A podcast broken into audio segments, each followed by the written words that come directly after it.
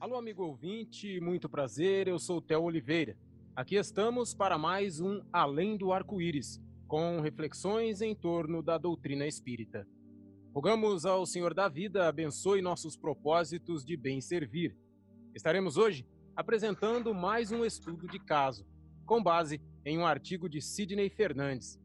Falaremos hoje sobre a aceitação resignada de males inevitáveis que nos atingem. Se você tem alguma sugestão para o nosso programa, escreva seu e-mail para carloseduluz@uol.com.br. carloseduluz, tudo junto, uol.com.br. No programa de hoje teremos mais uma vez as presenças de Sidney Fernandes e Carlos Luz. Sejam bem-vindos a mais um Além do Arco-Íris. Alô, amigos, Estamos aqui para mais um programa Além do Arco-Íris e vamos trazer um texto agora denominado Razão da Vida. O convite que recebemos de Deus, nosso Pai, para evoluirmos é o da renovação, tendo por referência os valores das virtudes descritas no Evangelho de Jesus. Assim sendo, o Espiritismo nos ensina que o verdadeiro homem de bem é reconhecido pela sua transformação moral e pelos esforços que vem a desenvolver para domar suas más inclinações. Podemos então questionar: como chegar a esse objetivo? Tornar-se realmente homem de bem não é tarefa para curto prazo. Alguns de nós precisaremos de algumas dezenas de encarnações para conseguir chegar a esse objetivo. Um dos componentes fundamentais que vai precisar ser exercitado será o exercício da resignação, que no Espiritismo é entendida como a aceitação da vontade de Deus. Ser resignado é ser submisso à vontade de Deus no enfrentamento de dificuldades que não podem ser mudadas. Assim sendo, a resignação, sem dúvida, precisa ser praticada considerando-se que todos os nossos sofrimentos sempre têm uma razão de ser e que ninguém sofre injustamente. Quem tem amor, tudo sofre, tudo crê, tudo espera, tudo suporta, já dizia Paulo, o apóstolo, na sua primeira epístola aos Coríntios. Faz parte, então, de nosso processo evolutivo aceitar passiva e apaticamente todos os obstáculos da vida? Não exatamente dessa forma. Aqueles que em estado de indigência recebem recursos para sua recuperação e não os aproveitam, não estão praticando a resignação, e sim desperdiçando oportunidades. Os que somente pedem auxílio, sem cogitar de seus próprios esforços, em busca da autossuficiência, ensaiando mendicância, não estão praticando a resignação. Na verdade, estão ainda caminhando por caminhos tortos, estão praticando a indolência. Criaturas atendidas, mas que continuam exarando queixas e lamentações, não estão praticando a resignação. Na verdade, eles estão precisando reconhecer que com toda certeza é, estão se comprazendo em se verem como vítimas. Uma coisa é reconhecer com toda certeza que nós andamos por caminhos tortos em vidas passadas e, mesmo sem saber por que sofremos, entender que merecemos. Outra coisa é encostar o corpo diante das adversidades e nada fazer para superá-las. Cruzar os braços e esperar que os outros, o Estado ou as instituições religiosas ajam por nós é fazer a pior escolha no processo de recuperação de nossas vidas. Nós, espíritas, passamos às vezes por esse mesmo processo de acomodamento. Consideramos o espiritismo uma coisa extraordinária que justifica por que aqui nos encontramos no planeta Terra com magníficas oportunidades de progresso e recuperação de faltas passadas, mas nos deixamos seduzir pelos cantos das sereias da materialidade, sem cogitar do significado mais amplo que a doutrina espírita nos descortina. Reforma íntima é conceito básico do Espiritismo que resume a verdadeira razão da vida. A Terra pode ser considerada um hospital, uma prisão, uma escala, desculpem, uma escola ou um campo de trabalho, mas, acima de tudo, é o local concedido pela espiritualidade superior para que os espíritos nela encarnados em processos evolutivos adquiram qualidades morais e intelectuais. Carlos Eduardo Luz temos aqui uma proposição de reflexão sobre as nossas dores, sobre aquilo que nos acomete, e um puxão de orelhas para nós espíritas que entendemos que a doutrina é uma coisa maravilhosa, mas que fica, infelizmente, às vezes só no papel, só na teoria. Porque, como diria Richard Simonetti, nós nos preocupamos muito com o planejamento, mas nos esquecemos do fazejamento. Carlos, segundo os princípios de causa e efeito que nos regem, podemos dizer que todas as doenças são originárias de nossos comprometimentos com erro no passado remoto? É, Sidney, esse é um assunto interessante, né? a gente sempre alega que o sofrimento que a gente está passando é problema de que nós cometemos num passado muito remoto, que hoje estamos escolhendo aquilo que nós contamos. Até aí é verdade, mas uma verdade parcial. Podemos dizer que não apenas no passado remoto, em pretéritas existências, mas também no passado bem próximo da existência atual. E, em sua maior parte, nossos problemas de saúde não são decorrentes do que fizemos nessas vidas passadas. Muitos, muitas vezes, eu acredito que até que a maior parte deles, é, originam-se de que estamos fazendo exatamente no, nos dias atuais, no tempo presente. Na verdade, Carlos, o Richard muito falava sobre isso, né? De que nós ficamos só como espíritas sempre colocando a culpa, culpa no karma, né? E ele até brincava, precisa ter muita calma para falar somente do karma, né? Porque às vezes, Carlos, as nossas dores presentes são do passado. Nós estamos colhendo efetivamente o que nós plantamos. Mas às vezes não é um passado de 400, 200, 100 anos, né, Carlos? Às vezes é um passado da semana passada, né, Carlos? Oh. São provações que nós acabamos criando nesta vida mesmo, não é isso, Carlos? Exatamente. Carlos, mas é... há uma é. diferença, dá para a gente distinguir entre o que é de originário de vidas passadas com o que nós fazemos, as besteiras que nós estamos semeando nesta vida, Carlos? Ah, sim, Sidney. As doenças do presente são de uso. Né? Pilotamos uma máquina, o corpo, para o trânsito pela Terra. Se usarmos mal, essa máquina se desajusta e surgem as doenças. Hipertensão arterial pode ter a sua origem no comportamento bilioso de existências anteriores. No entanto, é mais provável que seja decorrente do sedentarismo e dos abusos de alimentação da atual existência. Esse é um karma da, da feijoada que nós comemos no domingo, muito salgada, que faz a pressão subir hoje. Né?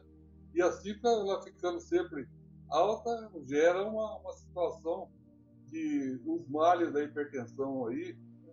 que a gente já, que a medicina sempre nos, nos alerta.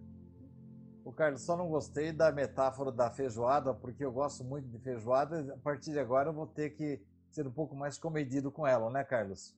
Mas, Carlos, me diga uma coisa. É, mas não podemos também ser extremistas, né?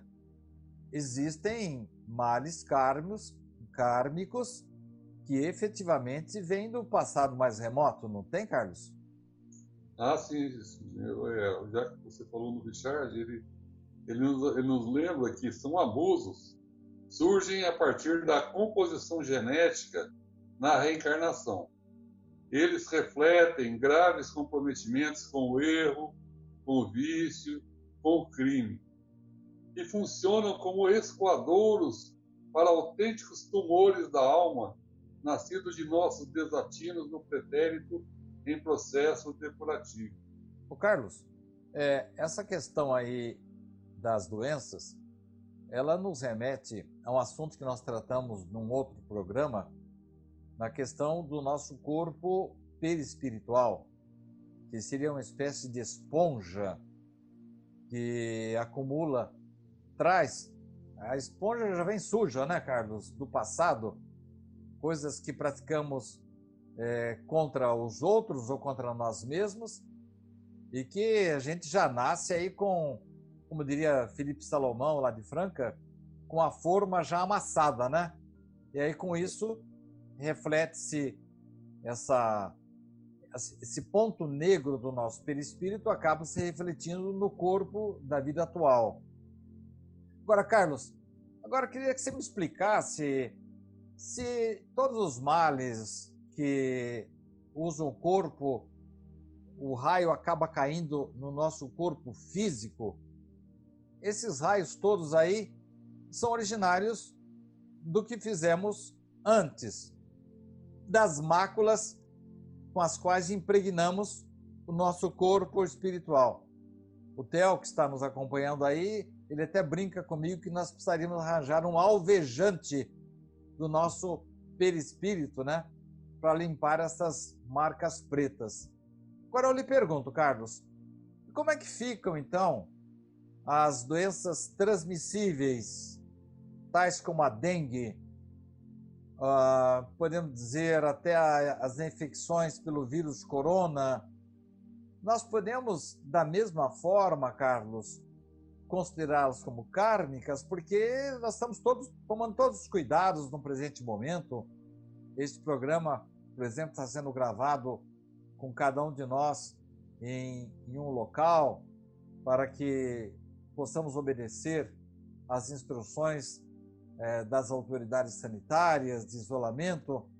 Mas, Carlos, é, para eu poder ser contaminado por um vírus ou por uma bactéria qualquer, eu também tenho que ter essa predisposição espiritual. Nós podemos considerar também essas doenças como kármicas? Ah, sim, sim, podemos sim. Se analisarmos o assunto sobre o ponto de vista ecológico, que diz respeito pelas regras básicas em nosso relacionamento com a natureza, marcado pela imprudência e ambição. Muitas das epidemias que assolam a humanidade são efeito da falta de cuidado de prevenção, tanto da parte do governo quanto da população, no sentido de evitar a proliferação do vírus corona como o do Aedes aegypti, principal transmissor da dengue. Com esses comportamentos, poderemos dizer que geramos um, entre aspas, um karma de curto prazo. Entendi. É, são os gestos, os atos, é o excesso da feijoada que está nos trazendo um karma assim a curto prazo na presente existência. É isso, Carlos? É, exatamente. Então, é, é, é, traz uma, uma, é uma, consequência de curto prazo. É o, é o, o, karma, a gente pode, você que trabalhou no Banco do Brasil, né, é, se fala em empréstimo de médio, curto e longo prazo, ou de compromissos. Então, o karma também a gente podia classificá-lo como de, de, de curto, médio e longo prazo. O karma de curto prazo e médio prazo seriam consequências de ações recentes que cometemos. Né?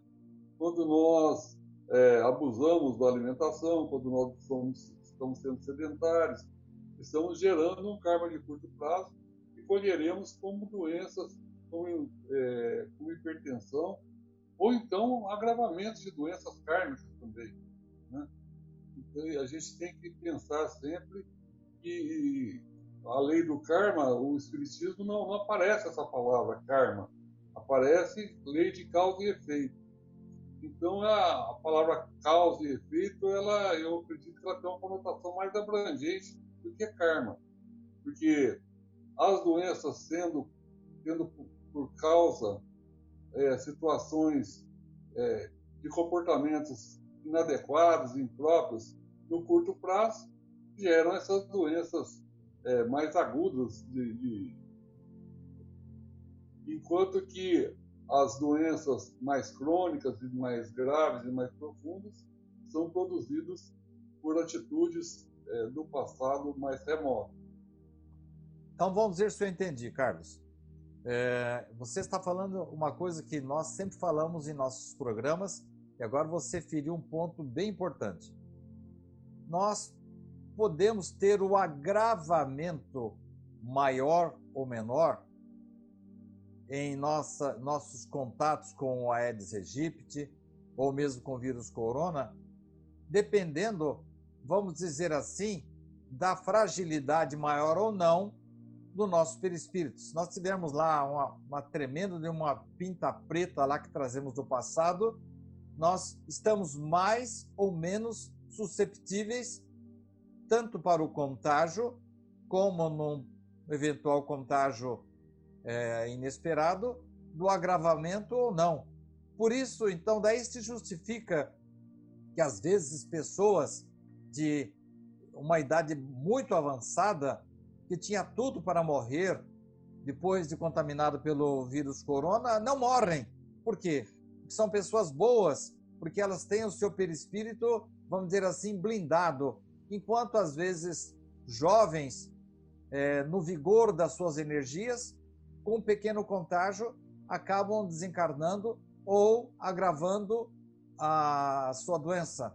Então, quer dizer que continua funcionando é, a lei de causa e efeito, tanto do que fizemos no passado remoto, na vida ou vidas anteriores, como que fizemos nesta vida, ou até na questão da prevenção. É isso, Carlos? É isso mesmo. Inclusive, é, Jesus, ele, quando ele curava seu, as pessoas de seus males, ele dizia: vai e não peques mais. Se a gente for entender a, o que Jesus é, falou, né, buscar essa compreensão no, no tempo de hoje, né, no, nos termos de hoje, esse, é, Jesus está estabelecendo uma relação de causa e efeito entre comportamento e doença. Ou seja, a doença da pessoa foi gerada por um comportamento inadequado no passado. Então, se a pessoa continuar tendo comportamento inadequado, a doença é, ou voltará ou voltará outra doença, ou aparecerá uma outra, uma outra doença que é, tem a necessidade de gerar o aprendizado para a pessoa. Então, sempre o que nós passamos de dificuldade em termos de saúde, ele é uma, uma lâmpada vermelha acesa no painel do nosso carro especial. Né? Quando a luz vermelha acende no painel do carro, é porque alguma coisa está errada. Então, quando nós passamos pela, pela dor de maneira genérica e pela dor produzida pelas doenças de maneira mais específica, é para que nós aprendamos a mudar o comportamento. E aí, cessado o, o, a causa, o efeito cessa. Né? Por isso que Jesus diz: vai e não peques mais. Então, a gente agindo de acordo com o que o Evangelho nos ensina, ou seja, faltar a nossa vida na prática do bem, do amor, da caridade, do perdão, isso aí com certeza fará de nós pessoas mais e mais melhores e trará como consequência o merecimento para que nós possamos ser curados. Ou seja, toda a terapia, toda a medicação que nós tomamos, todo auxílio da espiritualidade, ele terá um efeito é, duradouro, permanente e poderoso em reequilibrar nosso organismo na justa medida em que nós aprendemos com aquela doença. E nós estamos removendo a causa da doença, que é a necessidade de aprender a ter um comportamento é, amoroso como nos ensina Jesus. Carlos, eu gostei muito dessa expressão sua, comportamento e doença. ela de uma certa forma sintetiza o que eu às vezes levo aí 5, 10 minutos para explicar uh, essa questão quando fazem indagações para nós em nossos programas. E usando essa feliz lembrança sua da passagem de Jesus, vá e vai não peques mais. É, então quer dizer que quando eu estou no, no participo de um, um acidente aéreo, há pessoas que sobrevivem. Há poucos dias tivemos um, uma queda de um avião aí em que todo mundo morreu, exceto, não lembro direito quantos, parece-me que duas pessoas sobreviveram. Então, são pessoas cujo comportamento era tão bom que lhes permitiu sobreviver a um acidente que todos os demais morreram. O mesmo acontece a, quando contraímos uma doença ou então passamos pelo perigo de uma bala perdida. É sempre nessa questão citada por você entre comportamento e doença, causa e efeito. Carlos, nós estamos chegando ao final do programa. É, nós temos ainda um minutinho. Eu não queria terminar sem fazer uma das questões para você que ficam sempre assim no ar. É a questão, por exemplo, da interferência de um médico, da medicina. É, se nós estamos depurando o nosso espírito, é, se esse processo depurativo está é, se desenvolvendo, se a, a medicina socorre a pessoa sem que esse processo depurativo tenha se completado, é, o médico, a medicina está, vamos dizer assim, obstando a justiça divina? O processo depurativo não se completa, então, Carlos? É, essa, essa referenciação muito interessante. Né? A questão da, da, da, medicina, a gente tem a medicina que faz o tratamento de superfície e aquela medicina que, que faz a, atua, a medicação atua em profundidade. Né? Então, essa que atua na superfície remove os sintomas. São, assim, de certa maneira, paliativas. Em certos casos é até compreensível. No caso de paciente terminal que passa por muita dor, é importante cuidar do, do dos efeitos periféricos da doença, ou seja, dar tranquilidade ajudar que a pessoa passe por aquilo sem dor, né? obviamente sem encurtar a vida da pessoa intencionalmente. Agora, então, conclusão: na medicina, se eliminarmos um tumor, mas permanecerem as causas que lhe derem origem, novos tumores surgirão, retomando a depuração física. O mesmo acontece com os tumores da alma se a gente não mudar o comportamento, é a, a doença voltará. Ou então aparecerá uma outra doença similar em termos de efeitos para nos produzir o despertamento para que nós possamos mudar o nosso comportamento. Muito bom, Carlos. Perfeita resposta.